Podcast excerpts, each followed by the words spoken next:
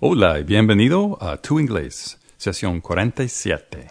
This is a program for people who want to learn English. Hello, how's it going? I'm Brian. I'm from the USA, the city of Boston. Considérame tu entrenador personal de inglés. En Tu Inglés, sesión 47, vamos a ejercitar tu oído para inglés. Do you like music? I'm sure that you do. Everyone likes to listen to music.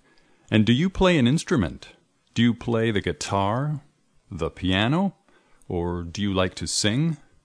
Do you have a good ear? ¿Tienes un oído musical? I hope so, because you need a good ear to learn languages.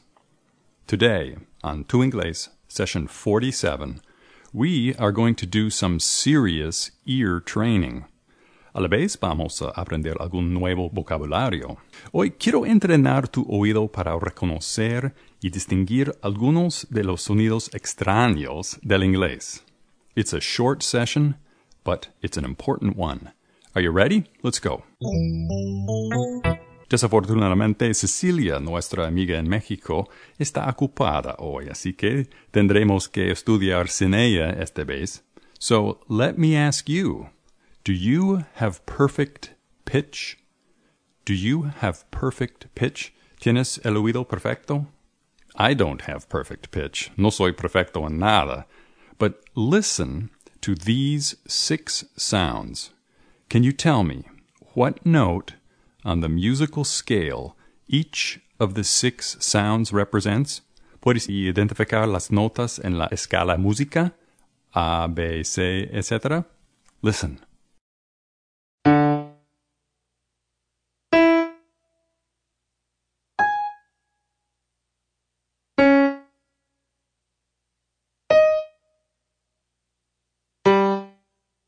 ¿Lograste identificar las notas? I don't have the slightest idea. Pero el año pasado, investigadores de la Universidad de California en San Diego tocarán estas notas a 200 estudiantes en conservatorios de música. Los investigadores estaban haciendo una investigación interesante sobre la relación entre los idiomas y el oído perfecto. Tocarán estas notas a 100 estudiantes de música en China y a 100 estudiantes en Estados Unidos. And the results? According to the researchers, people who speak Chinese are much more likely to have perfect pitch than people who speak English or Spanish or any other Romance language. ¿Por qué es más probable que los chinos tengan el oído perfecto? Porque su idioma depende de tonos. Para hablar mandarín, tienes que hacer y distinguir muy bien sonidos sutilmente distintos. Do you remember the Tu Inglés Trabalenguas? Do you remember the video? I gave you some tongue twisters in English. Well, listen to this tongue twister in Chinese. 八百标兵奔北坡，炮兵并排北边跑，炮兵怕把标兵碰， 标兵怕碰炮兵炮。 Ok, te toca a ti. Just joking. Bueno, el inglés no tiene tantos tonos que el chino. Sin embargo, para entender inglés necesitas un buen oído. Debes distinguir entre sonidos muy parecidos. For example, the word pitch, as in perfect pitch. Pitch. Ahora, ¿sabes decir melocotón en inglés?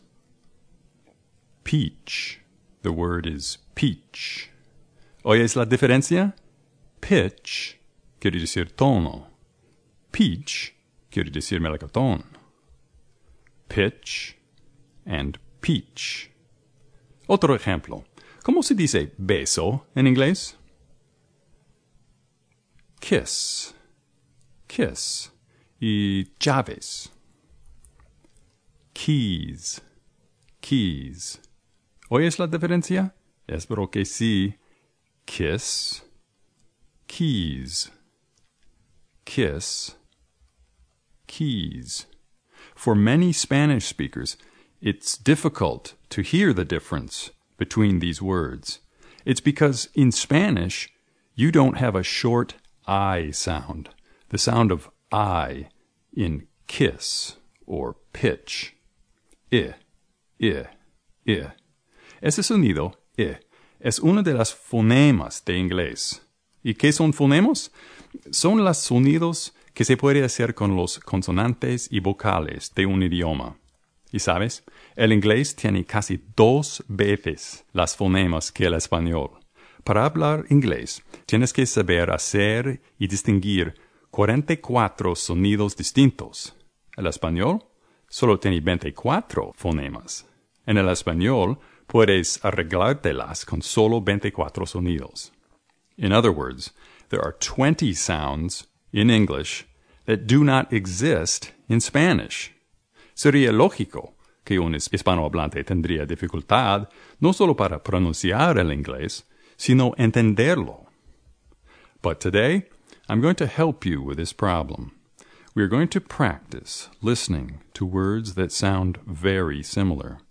I want you to learn to hear these differences. When you can hear and recognize the differences, it will help your pronunciation. Okay, what I'm going to do now is read you a word in Spanish. Then I'm going to ask you what that word means in English. I'm going to give you two choices, A or B. Ready? Here we go. La expresión un poco en inglés. Is it A, a beat, a beat, or B, a bit, a bit? Which is it? Beat or bit? The answer is B, a bit, a bit, un poco. Beat quiere decir redoble o latido o como verbo golpear. Okay? Here's another one. En Inglaterra, ¿cómo se dice patata frita? ¿Sabes? Is the answer chip, chip, or cheap? Cheap. Do you know? The answer is A, chip, fish and chips. Chip, not cheap. Cheap quiere decir barato. Cheap. Chip is otra cosa. Okay, next. ¿Cómo dirías en inglés pecado? ¿Sabes? Would you say A, sin, seen, or B, sin, sin? Which is it? The answer is B, sin, sin. Pecado quiere decir sin. Sin es esquena, sin. O como verbo, seen es el participio pasado de see. I have seen. We have seen. Seen. Sin. Seen. Sin. Okay, very good. El verbo deslizar. ¿Sabes decir eso en inglés? Would it be A, slip, slip, or B, sleep, sleep? It's A, of course, slip, slip. Sleep quiere decir dormir. Slip and sleep. Slip, sleep. Okay, here's the next one. Barco, en inglés. Sería A, sheep, sheep, or B, ship, ship. ¿Cuál? The answer is B, ship. Ship significa barco. ¿Sabes qué quiere decir sheep? Oveja. Ship, sheep. There is a sheep on the ship. Okay, enough of the short I sound. Let's change the phoneme. Are you ready? Six. En inglés, ¿cómo se dice pensar? Is the answer A, sink, sink, or B, think, think? Prestate atención al principio de la palabra. Sink, or think? Can you hear the difference? The answer is think. Think. Sink quiere decir fregadero o lavabo, o como verbo hundir. Sink. Think, not sink. Tampoco es zinc. Zinc. ¿Sabes qué es zinc? Es un metal. Sí, zinc. Think and sink and zinc. Three different words. Okay, next. Siete. Seven. La palabra para decir moda en inglés. ¿Qué es? Is it A, fasten, fasten, or B, fashion, fashion? Préstate atención al medio de la palabra. Fasten or fashion? What's your answer? The correct answer is B, fashion, fashion. Fasten quiere decir abrochar o cerrar. Fasten. Fashion quiere decir moda. Okay, here's a difficult one. Ready? 8. Intentar. ¿Cómo se dice eso en inglés? Is the answer A, dry, dry, or B, try, try? Dry or try? Can you hear the difference? Dry or try? The answer is B, try, try. La otra palabra, dry, quiere decir seco, dry. It has a D at the beginning. Try has a T. Try, dry. Okay, here's an easier one. Nine. Viaje. ¿Cómo se dice eso en inglés? Viaje. Is it A, drip, drip, or B, trip, trip? Which is it? Drip or trip? A, drip, or B, trip? The answer is B, trip, trip. The word drip means gota or gotear, drip. Trip means viaje. Okay, here's another one for you. 10. La palabra para decir ella en inglés. Is it A, C, C, or B, she, she? C or she? C, she? The answer is B, she. Sí quiere decir ver, sí. She tiene un H, she. Okay, next. Once. En inglés, ¿cómo dirías lágrima? Would you say A, tear, tear, or B, tear, tear? Si estás leyendo la transcripción, vas a rierte, porque se escribe las dos palabras exactamente de la misma manera. Pero dime, ¿cuál es la correcta? Is it A, tear, or B, tear? The answer is B, tear. Tear quiere decir lágrima. Tear quiere decir romper o rascar. Tear and tear, two very different words, but they are spelled the same way and pronounced differently as well. Okay, tengo más. 12. Cadenas. ¿Cómo dirías eso en inglés? Cadenas.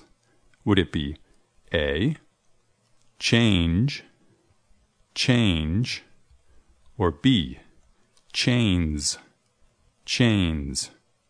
Préstate atención al fin de la palabra. Change or chains? Which one? It's B, of course. Chains, chains. La otra, change, quiere decir cambio o cambiar. Change. Chains, change. Very good. Okay, next. 13. ¿Sabes decir cara en inglés? Cara. Is the answer A, phase, phase, or B, face? face. Phase or face? Which one means cara? The answer is B, face.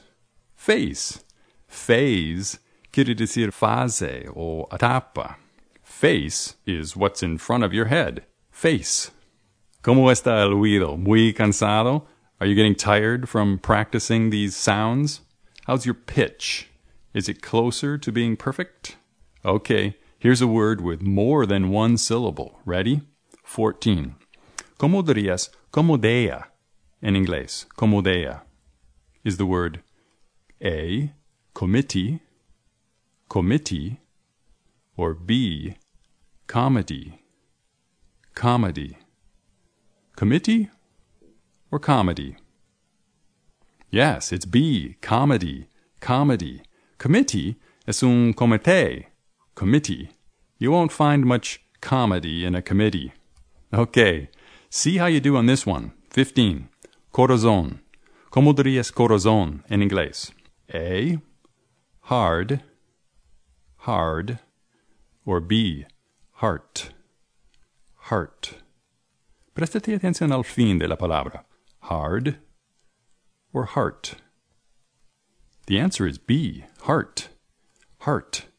Hard quiere decir duro, hard, hard. Don't be hard-hearted. Let's do the next one. 16.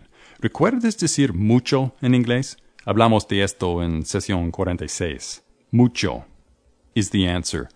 Match, match, or much, much. Match or much? Can you hear the difference? The answer is B, much, much. The other word match means fósforo o partido o como verbo igualar, match. Much is a much different word. Okay, excellent. Next. 17. La palabra peor. ¿Cómo dirías eso en inglés? Peor. Is the answer A, worth, worth, or B, worse, worse. Preste atención al fin de la palabra. Worth or worse. Can you hear the difference? The answer is B, worse. Worse quiere decir peor. Worth quiere decir valor o valer como verbo. It's worth two dollars. Vale dos dólares. Worth. But worse means peor. Okay? All right. Are you ready? 18. Triste. ¿Cómo dirías eso en inglés? Triste. Is the answer A, sat, sat, or B, sad, sad? Which is correct? Sat or sad? The answer is B, sad, sad. Sat is the past tense of sit, sentarse. I sat on the chair, sat. I was sad, so I sat on the chair. Okay, I have just two more. Are you ready? Hombre. ¿Cómo dirías eso en inglés? Hombre. Is it A, man, man, or B, men, men? Prestate atención al vocal al medio de la palabra. Man or men? It's man, man. Men quiere decir hombres. Men. Man es singular. Man, un hombre. Men, hombres. ¿Ok? 20. Mujeres. ¿Cómo se dice eso en inglés? A. Women. Women. Or B. Woman. Woman. Which is it? Women or woman? Which one is mujeres? Women. Women. Woman quiere decir mujer. Women quiere decir mujeres. Men, man, women, woman. Son palabras básicas, pero son difíciles distinguir, ¿verdad? Well, that's English. But if you keep practicing, and if you keep listening to lots of things in English, your ear will get better and better. You will hear these little differences better, and then you will begin to pronounce English better. Y por lo menos el inglés es más fácil que el chino, ¿verdad?